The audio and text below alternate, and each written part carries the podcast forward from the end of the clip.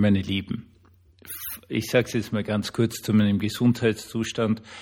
Ich äh, kriege heute Tabletten zum ersten Mal, das wird sich jetzt über vier Wochen dahin ziehen, sogenannte Corticosteroide. Das sind reine Entzündungshemmer.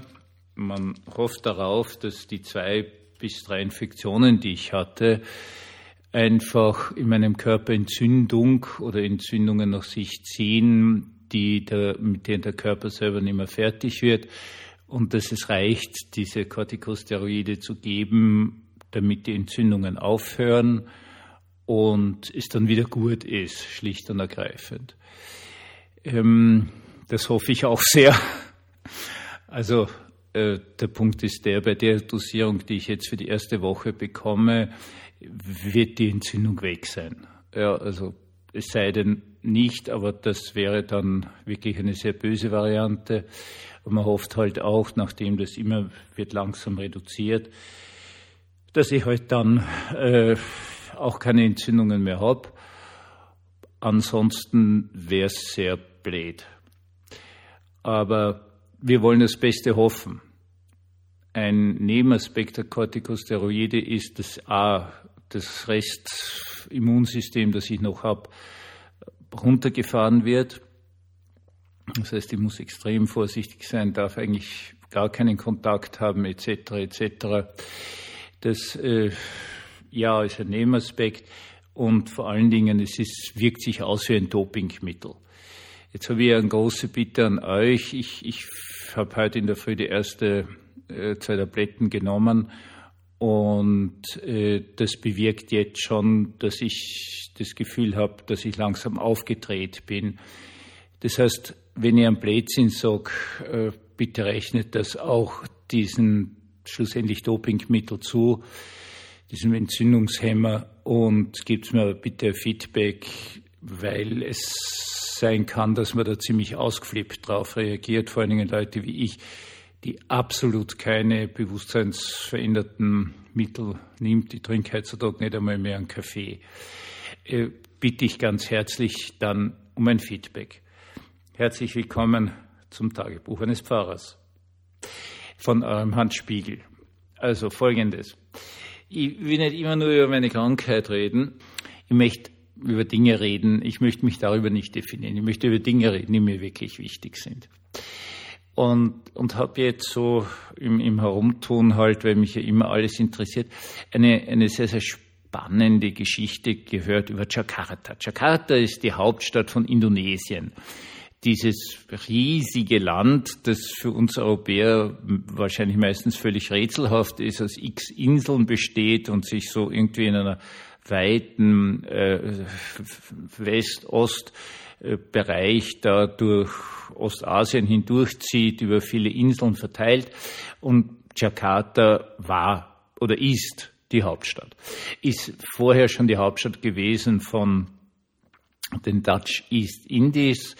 Äh, ja, hat zuerst einmal der, der Dutch East Indian Company gehört und die ist dann bankrott gegangen, hat der äh, niederländische, holländische Staat, niederländische Staat übernommen und hat dort also die Braunen ordentlich ausgebeutet.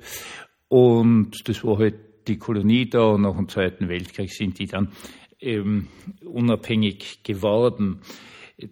Dieses Jakarta hat eine ganz schwierige Geschichte. Also die ersten äh, die sich dort angesiedelt haben, waren halt Einheimische. Dann sind halt die Niederländer gekommen, haben die umgebracht und haben dort eine Stadt äh, eröffnet als, als Hauptstadt. Und die ist schon mal ins Grund gegangen, weil die Niederländer äh, da sozusagen Amsterdam nachbauen wollten mit ganz vielen Kanälen und so weiter und so fort. Das hat natürlich in den Tropen nicht funktioniert. Die Kanäle sind versandet, sind Morast geworden und zu einem unglaublichen Brutstätte von allen furchtbaren äh, Tropenkrankheiten, die es überhaupt gibt. Gut, dann haben sie es landeinwärts verlegt und dann also ausbaut und wir und die koloniale Elite, super, uns geht's gut, wir brauchen, wir beuten da einfach aus, was das Zeug hält. Und äh, denen ist dort ziemlich gut gegangen und sie haben halt dann etwas sehr Wesentliches gemacht. Sie haben sich eine Wasserleitung gebaut. Der Witz bei der ganzen Geschichte ist, dass diese Wasserleitung nur dorthin gegangen ist, wo natürlich die ordentlichen Menschen gelebt haben, das heißt die Weißen. Und dann hat sie natürlich die Sache ergeben, dass ringsherum immer größere Slum-Siedlungen entstanden sind der Armen. Und die haben keine Wasserleitung gekriegt. Und auch nachdem dann äh, Indonesien äh, unabhängig geworden ist, hat jetzt keiner großen Grund gesehen, den Armen irgendwie Wasser zu geben die haben halt dann so Pumpen gekriegt. Die kennt's ja doch eh noch, hoffe ich. Also bin nur ich so alt, ich weiß es nicht. Die Dinge heißen in Wirklichkeit anscheinend Handschwengelpumpen. Das äh, hat man früher sehr weit gesehen in Gärten und so für Brauchwasser. Das war so ein gusseisernes Ding mit so einem großen Hebel und da hat man so auf und ohe gepumpt und bis in ein paar Meter Tiefe äh, reicht es, dass man da also Grundwasser rauspumpen kann. Und das ist, äh, dort zunächst einmal hat das funktioniert. Jetzt ist es so, äh, ordentliche Menschen dort, also früher weiße, heute reiche Menschen, leben vielleicht eine Million dort von elf Millionen. Das heißt, zehn Millionen pumpen sich ihr Trinkwasser noch immer mit diesen Handschwengelpumpen daher aus dem Untergrund. Und das hat sehr lange funktioniert, nämlich so lang, wie dort große Flächen waren, die einfach Grünland waren, weil es ja dort an sich auch genug regnet, sodass das Wasser versickert, Untergrund, Grundwasser.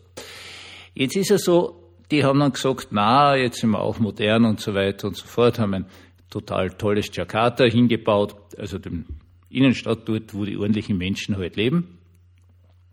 So mit, mit Wolkenkratzern und, und Bürohochhäusern und Malls und so weiter und so fort und sechsspurigen Autobahnen und wo so als eh was für ein Schatz und haben also das Ganze ordentlich zu versiegelt. Ringsherum sind, weil natürlich die ordentlichen Menschen auch immer sehr viel Energie verbrauchen, ganz viele Kohlekraftwerke entstanden. Jetzt ist es so, äh, es gibt heutzutage also Gegenden von Jakarta, die sagen und schreiben 25 Zentimeter im Jahr absinken. Und zwar aus dem einfachen Grund, weil die Armen denen man kein Trinkwasser gegeben hat, kein ordentliches Trinkwasser über Trinkwasserleitungen, heute immer mehr werden und Wasserpumpen. Und das heißt auf gut Deutsch, das Ganze sinkt ab plus steigender Meeresspiegel, bewirkt, dass man davon ausgeht, dass 2050 mindestens ein Drittel von Jakarta unterm Meeresspiegel liegen wird. Und jetzt könnte man natürlich hingehen und sagen, ui, jetzt haben wir einen Völler gemacht, da gibt's arme Leute, geben wir ihnen doch eine Wasserleitung. Jeder ist das Problem dabei, wenn man so ein ordentlicher Mensch ist, also früher ein Weißer, heutzutage ein reicher Einheimischer, das schafft ja das Problem der Armen nicht weg. Deswegen haben die jetzt eine ganz lustige Idee und die lustige Idee ist dahin, sie bauen sich einfach eine neue Hauptstadt. Und zwar gehört ja auch fast ganz Borneo zu Indonesien und Borneo, wissen Sie, Orangutans, die letzten Regenwälder und so weiter und so fort, ist natürlich ganz genial. Man geht dorthin und hockt einfach den äh, Urwald weg, sagt aber gleichzeitig, man baut eine ganz grüne Stadt, also voll CO2-neutral und, und Sonnenkollektoren und, und Windräder und halt alles und so. Und da weiß, von dem ist jetzt ehrlich gesagt noch nichts dort. Bis jetzt ist einfach nur eine riesige Fläche Urwald niedergehockt worden. Und das soll dann dort gebaut werden. Das ist natürlich eine gescheite Idee. Ne? Das ist eine richtig gescheite Idee. Erstens mal versinkt es, weil es relativ weit landeinwärts äh, liegt, mit Sicherheit auch bei stark steigenden Meeresspiegel nicht im Meer. Zweitens hat man den Vorteil, dass natürlich die Armen dort in dem Jakarta zurückbleiben. Und man muss, wenn man sich da mit seinem Mercedes oder Rolls-Royce oder was weiß ich was, durch die Prachtstraßen fahrt, die alle geplant sind, nicht immer das, dieses, diese furchtbaren Bilder von diesen armen Leuten anschauen. Wie gesagt, man könnte natürlich was machen, dass die Armen nicht mehr ganz so arm sind. Man könnte ihnen zum Beispiel Trinkwasser geben. Man könnte ihnen ordentliche Kanalisation geben. Man könnte überhaupt so Richtung Sozialstaat sich entwickeln. Man könnte dafür sorgen, dass die Armen nicht mehr ganz so arm sind, dann müsste man auch Jakarta nicht verlassen. Und dann könnte man wirklich sowas Richtung Grün machen, weil natürlich die Kohlekraftwerke dort weiterrennen. Ne? Könnte man. Oh, es ist ja so lästig und dann sieht man dauernd die Armen und so weiter und so fort. Nun, äh, Brasilia.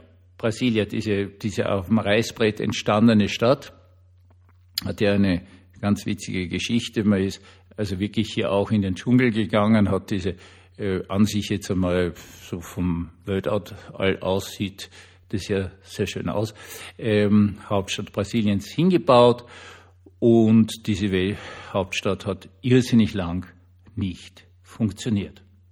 Sie hat deswegen nicht funktioniert, weil dort nur ordentliche Leute waren. Also in dem Fall primär Beamte, Militär, Richter, Verwaltung halt. Ähm, sie hat erst begonnen zu funktionieren, als sich daneben wieder ein Slum gebildet hat. Eine Stadt der Armen. Denn die Reichen brauchen die Armen, damit was gearbeitet wird.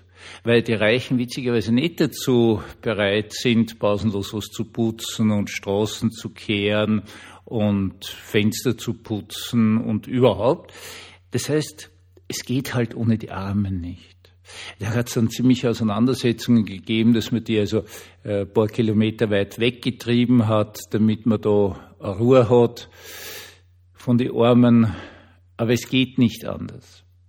Und einfach eine ganze Hauptstadt zu verlassen, um sich da irgendwo sein Utopia zu bauen, geht nicht. Das einzige Utopia, das es gibt, ist eine Gerechtigkeit in den Lebensverhältnissen, dass die Armen zumindest nicht mehr ganz so arm sind und dass die Reichen nicht die einzigen sind, die ein sauberes Wasser zum Trinken haben. Einen gesegneten Abend uns allen.